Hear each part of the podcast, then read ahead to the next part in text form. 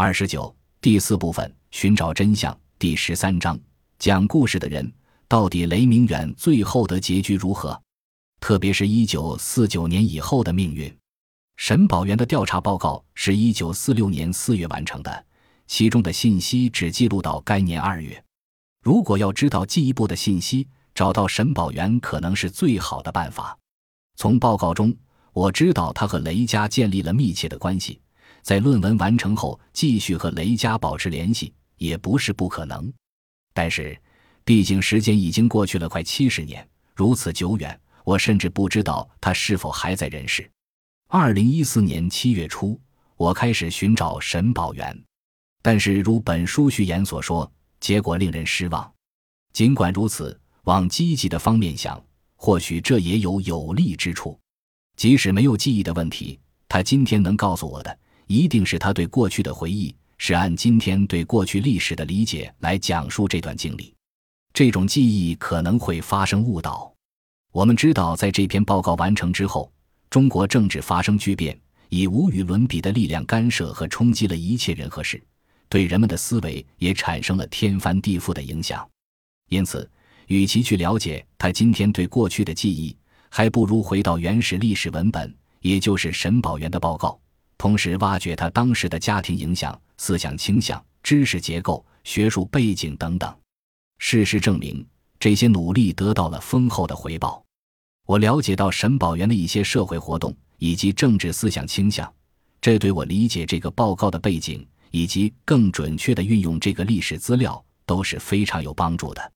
大学时代的沈宝元应该受到了以下三方面的影响：一是燕京大学社会学系开放的学风以及左翼和共产党的影响，这些思想上的影响对沈宝元深入乡村的调查都起到了推动和指导作用；二是家传，父亲是留美学生，家庭环境使他成为一个思想开放的青年女性；三是一九二零年代以来，中国知识分子关注农村问题。推动了社会学和人类学学科在中国的发展，这使得沈能够受到专业的系统训练。对沈宝元受左翼和共产党的影响，我收集到的不少资料可以证明这一点。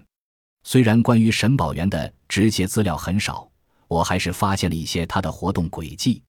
一九四九年以前，他是一位思想左倾的大学生，是燕大海燕剧团的活跃分子。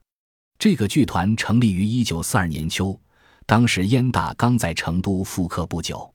文学研究社分为若干组，其中爱好戏剧的有十多位同学：卓婉林、陶慧华、沈宝元、唐振长、王世贞等。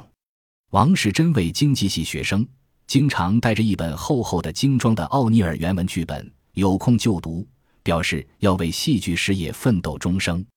因此，他被选为戏剧组召集人。海燕剧社得名于苏联作家高尔基著名诗篇《海燕》，他们希望成为与暴风雨英勇搏斗的海燕。后来规模日益扩大，称为海燕剧团。一九四三年春节，海燕剧团推出成立后的第一台大戏，杨汉生编剧的《塞上风云》。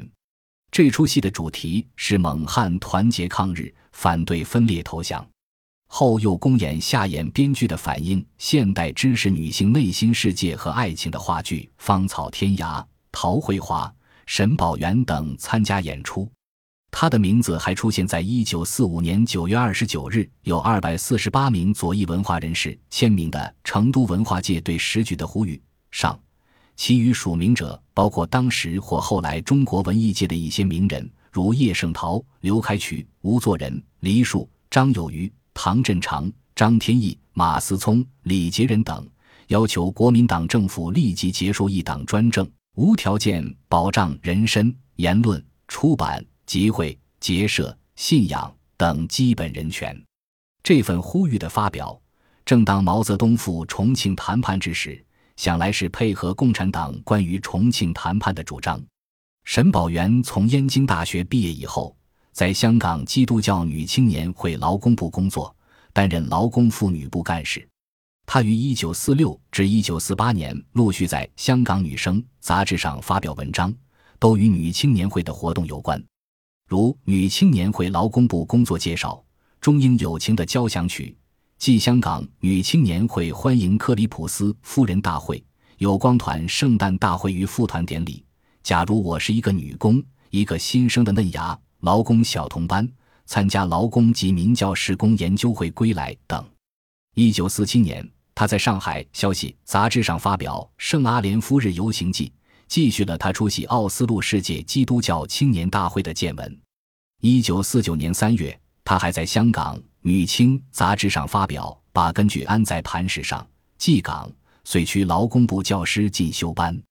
一九五零年年初，因为停办七所妇女夜校，使千余女工失学，他与教师和干事等三十三人发布告社会人士书，呼吁各地基督教的同工们、热心支持青年会工作的社会人士们一致起来，共同挽救。不过，这份呼吁书后面有一些复杂的背景。从这个背景中，我们可以看到沈宝元的左翼倾向和与共产党的联系。一九四六至一九四九年间，劳工妇女部在旺角、中环、铜锣湾等地开办七所劳工妇女夜校。一九四九年有学生总数一千三百余人，以女工为主，还包括小贩和失学、失业的女青年。学制三年，相当于小学毕业的水平。一九四九年十一月。左翼的《香港文汇报》刊登了一封由女青年会劳工夜校校友撰写的给解放军的慰问信，并刊登回国观光团名单，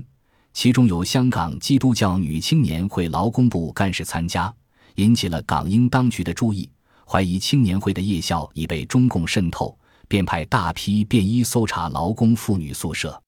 这造成了青年会董事部宣布停办七所劳工妇女夜校。要求劳工部干事沈宝元等全体教职员工三十多人离职。后来因学生抗议，一个多月后才陆续复办其中五所夜校。这个事件应该是当时港英当局压制亲中共人士和团体的措施的一部分。一九五零年以后很长一段时间，不见有关沈宝元活动的任何记载。他的名字重新出现在媒体上，已经是二零零五年以后。而且多是与他的父亲沈祖荣有关，这样倒是我知道了他的出身和家世。他的父亲沈祖荣是中国图书馆学的开创者和奠基人。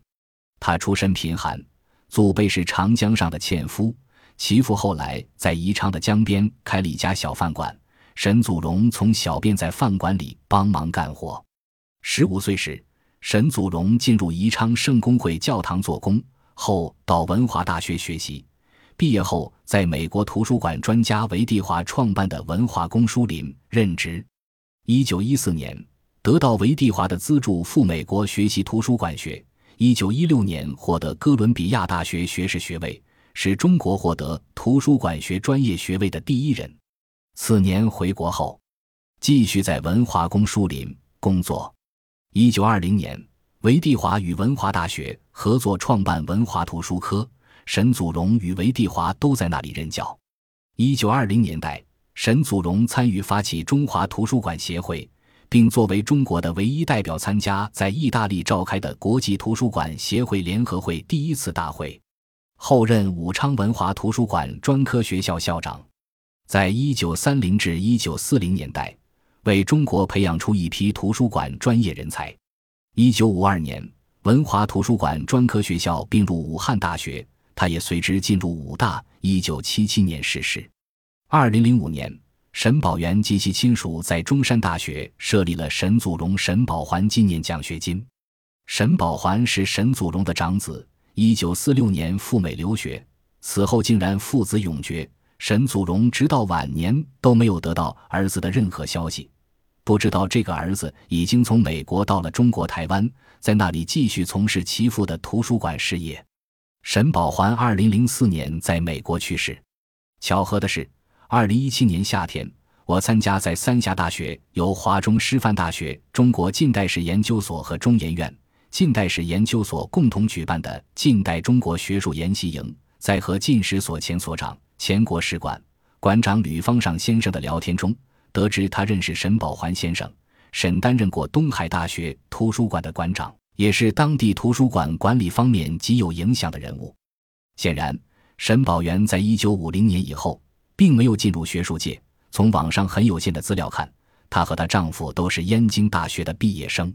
和他著名的父亲相比，他默默无闻。但这里我想指出的是，他在一九四五年做的这个调查，对我们今天了解四川的秘密社会有着十分重大的资料价值。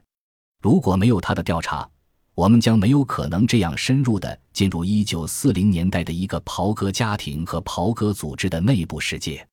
沈宝元在论文中也清楚表明，他写这篇论文的目的是研究一个秘密社团及其就有领袖之一的家庭概况，其动机是纯为学术上之探求与兴趣之驱使，而并非有任何发掘个人、家庭或社团之隐秘是非和明暗，用以作为政治报告或供给侦探材料。或任何不利于个人或团体的举动，虽然是学术的目的，但是袍哥们对于泄露帮内秘密常有戒心，对于询问者发生一句心理，所以初时雷明远和雷大娘未敢公然露出详详系调查的意思，唯恐生疑。随着交往渐深，实感逐渐探问，故此材料之取得虚实极多，但他对于进度颇不满意。因为规定的期望往往不能达到，有时花费了许多时间与其周旋，却未能获得丝毫材料，经常是煞费苦心才得一点零星消息。由此可见沈宝元这项考察的不易。本集播放完毕，感谢您的收听，喜欢请订阅加关注，主页有更多精彩内容。